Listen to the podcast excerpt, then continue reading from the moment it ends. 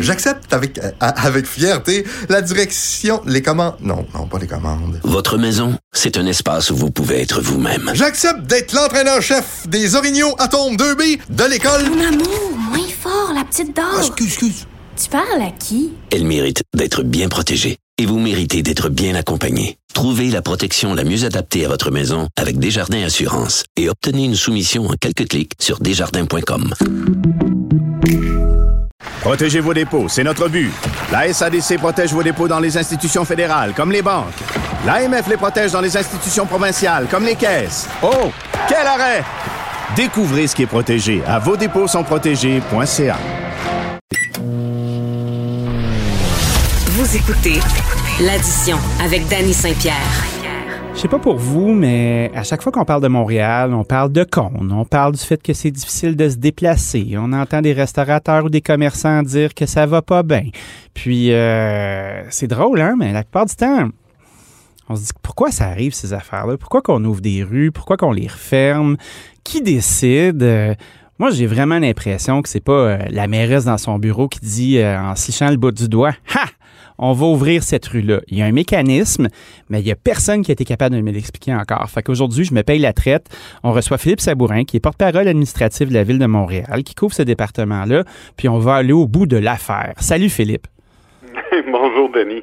Hein, ça fait plaisir d'être là. Oui. partager un peu l'expérience terrain que j'ai depuis 15 ans. Ça fait 15 ans que je suis les chantiers à Montréal. C'est vrai? Euh, oui, fait que ça, va me faire plaisir de, de, de parler avec toi de un peu le, le, le B.A.B.A. De, des chantiers. Comment, qu'est-ce que ça mange euh, en hiver, ces chantiers-là? Comment ça fonctionne? Ben, ça mange en été surtout, parce qu'en hiver, euh, à part les grattes, il n'y a pas grand-chose qui arrive. Mais en tout cas, en été, dès que le printemps sort, c'est comme les pissenlits, les cônes arrivent, puis après ça, le monde commence à chialer. C'est à peu près ça la séquence. C'est ça. C'est plus vrai. On en fait beaucoup plus l'hiver qu'on en faisait avant. C'est vrai? deux. Mais hein, on n'a plus deux saisons. Avant, tu avais la saison blanche, hein, le déneigement, puis la, saison orange. Mais euh, des nouvelles technologies nous permettent d'intervenir beaucoup pour l'égout, entre autres. Oui. C'est sûr que le béton, l'asphalte, les contraintes météo nous empêchent de travailler ça. L'aqueduc, ben, il faut toujours bien amener de l'eau aux gens, puis quand tu fais un réseau de surface, il va geler, mais on peut travailler l'égout l'hiver. Et, ce qu'on peut faire l'hiver, on a toujours bien ça euh, qu'on peut retirer sa programmation d'été. OK. Quand on, quand on a des travaux à planifier, c'est quand même un gros territoire, c'est plein d'arrondissements qui sont pas nécessairement souverains, mais presque. Il y a, une gouvernance centrale, mais après ça, il y a, cette vie-là qui se passe à l'extérieur. Comment vous faites l'analyse de ce qui doit être fait comme travaux? Système informatique là, qui a été euh, qui est assez récent, qui s'appelle Agir, qui nous permet d'inventorier euh, les activités de oui de la ville-centre, des 19 arrondissements, puis tenir compte des autres partenaires. Les, les grands donneurs d'ouvrages, là, euh, on peut penser au MTQ, à Gaz Métro, qui est maintenant Énergir, Belle Vidéotron. Écoute, nomme-les, ils interviennent sur notre territoire. On a une densité d'infrastructures là au, au pied carré à Montréal qu'on retrouve pas ailleurs. Puis on a des réseaux qui sont vieillissants, on va se le dire. Ben oui. Puis, surtout là où on a euh, dans les quartiers centraux, c'est les quartiers les plus vieux à Montréal. Fait quand on commence à en creuser là-dedans, on creuse dans 378 ans d'histoire. Oui. Il, y a, il, faut, qu'on prenne soin de notre patrimoine parce que tu sais, souvent dans, dans le sud-ouest, on a des fouilles archéologiques qui doivent euh, venir avant nos chantiers. Il faut en tenir compte de ça aussi. Fait il y a vraiment un paquet de variables à tenir en compte quand on fait notre programmation. Il y a une affaire que je peux te dire que j'ai vue dans les 15 dernières années, là, c'est que on a une connaissance fine du besoin, de l'état de nos infrastructures.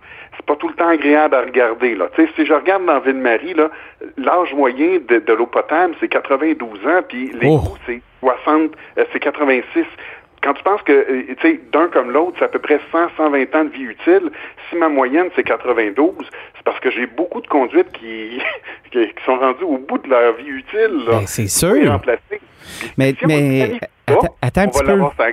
Ben, c'est ça la patente, parce que quand tu commences à intervenir comme, euh, comme ville, puis tu te dis, OK, on va la faire, la job, ben, veux, veux pas tu finis par avoir les critiques qui viennent avec. Fait qu'il faut que la job soit faite à un moment donné. Puis j'ai l'impression que cette affaire-là, c'est comme une patate chaude. Puis les gens vont avoir une perception de compétence à ceux qui toucheront à rien, mais tu es tout le temps en train de pelleter par en avant. J'ai l'impression que votre administration s'est ramassée avec le tas. Est-ce que j'ai une analyse qui est fine euh, de tout ça, tu penses? Ben, moi, je vais te dire factuellement, là, dans les années 90 jusqu'à début 2000, on mettait 8 millions par année pour notre réseau d'eau. Oui. OK? Juste cette année, là, on en met 313. Ah! Ben voyons donc. C'est donc dire qu'il y a 60, 70 ans, on s'est payé des installations toutes neuves. Oui. Puis après ça, on s'en est pas occupé. On a vécu dans le déni jusqu'au bout du fil d'arrivée. Puis on est là, là. OK? On est dans l'urgence d'intervenir façon planifiée parce que quand il y a un bris, Là, ça embête tout le monde. Nous, au premier chef, si on, si on intervient en urgence, ça va nous coûter plus cher, c'est plus long à organiser, le Oui. chantier va être plus long, euh, puis on n'est pas capable de se coordonner avec les autres, les autres donneurs d'ouvrage.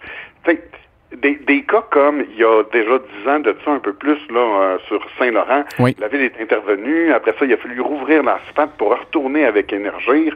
Ben, ça, ça se présente plus parce que maintenant, on s'est donné des règles, des façons de faire qui fait que quand on intervient, on le dit à tout le monde. Hey, là, c'est votre chance, les boys, les girls, d'intervenir parce qu'on ouvre la rue. Puis si vous le faites pas, il y a un moratoire de cinq ans après à, à respecter avant d'intervenir, à moins d'urgence, on s'entend. OK. Mais donc, tu sais, on le voit. Il y a des efforts qui sont faits pour coordonner, pour planifier, pour agir avant le bris, mais il n'y a rien de parfait en matière de chantier. On n'est jamais à l'abri des surprises. Ah, c'est clair. Mais tu vois que moi, j'habite sur la rue Clark, euh, dans un, un segment particulier, puis pendant trois ans consécutifs, il y a eu la rue qui a été euh, ouverte, refermée, ouverte, refermée, ouverte, refermée. Puis tu te demandes comme citoyen, ben donc Christy, se parle-tu ce monde-là? Est-ce que vous avez un bureau qui coordonne pour s'assurer, là, j'entends qu'il y a un moratoire, est-ce que c'est quelque chose qui est récent de si tu l'as pas fait, bodé, tu passes ton tour, c'est pas une urgence, puis qui décide que c'est une urgence? Ouais, le moratoire, il doit dater de 2-3 ans là, euh, de mémoire. Euh, puis nos efforts de, de, de, de, de se parler entre grands joueurs, entre Oui. grands donneurs de travaux, là, ça, ça fait plus longtemps que ça que c'est en place. Là où on, on, on commence à avoir des meilleures communications, c'est avec le citoyen. Moi, ce que j'ai remarqué cette année, on est habitué d'envoyer des lettres, ce qu'on appelle l'info-travaux. Oui. Donc, euh, tu sais, deux, trois jours avant le chantier, on vous le dit, là, on s'en vient, puis euh, on vous explique les entraves. Mais l'étape qu'on fait de plus maintenant, c'est d'aviser par euh, écrit le citoyen plusieurs semaines à l'avance. Oui. On lui dit là, on vous dit pas quand exactement, mais cet été, on s'en vient, puis voici le détail des travaux qu'on a à faire.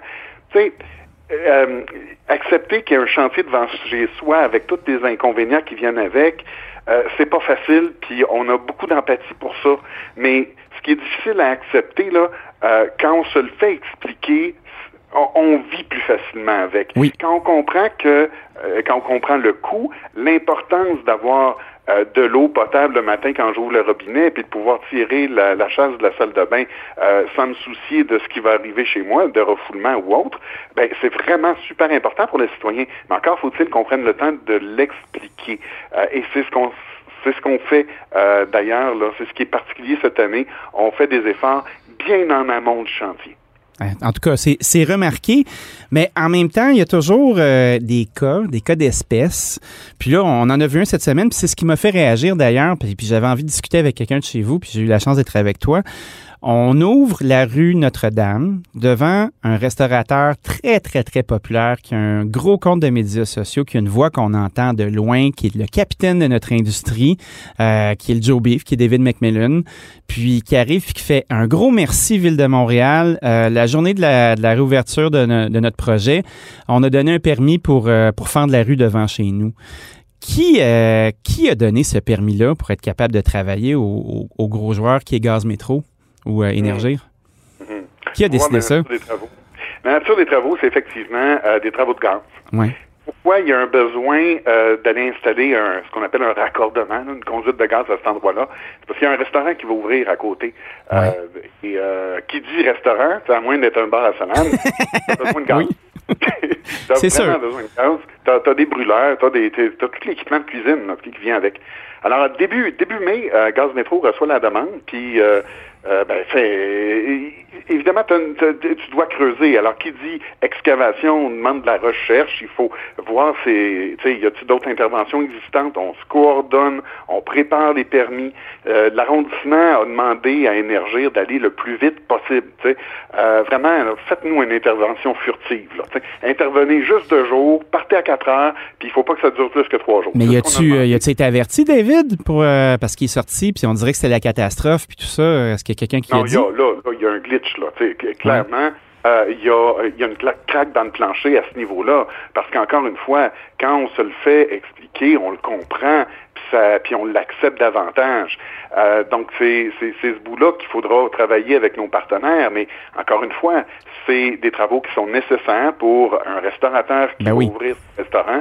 On comprend que quand les décisions ont été prises à Gaz Métro début mai, là, on ne savait pas que le 28, on allait réouvrir. Là. Ben on, on, savait encore moins que le, le resto allait ouvrir sa terrasse le 1er juin exactement. C'est pas comme si on fait exprès. Donc, on n'est pas devin, euh, mais on fait au mieux pour réduire les impacts de nos interventions puis satisfaire l'ensemble des clients.